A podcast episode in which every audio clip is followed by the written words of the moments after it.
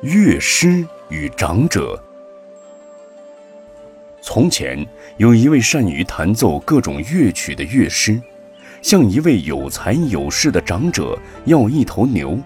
长者并没半点想给他的意思，故意刁难说：“如果你能昼夜不停地弹上一整年的乐曲，我就把牛给你。”乐师回答说：“能。”然后他问主人道：“你能一直听下去吗？”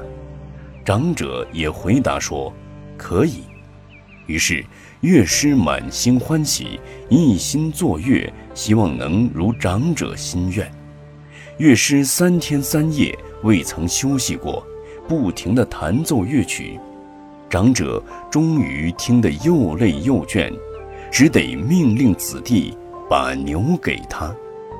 这用来比喻修行求道、种植福德之人，不要怕修行的时间长，只要勤加努力精进，所得的回报就会同样迅速，并不一定要经过漫长又久远的时间的。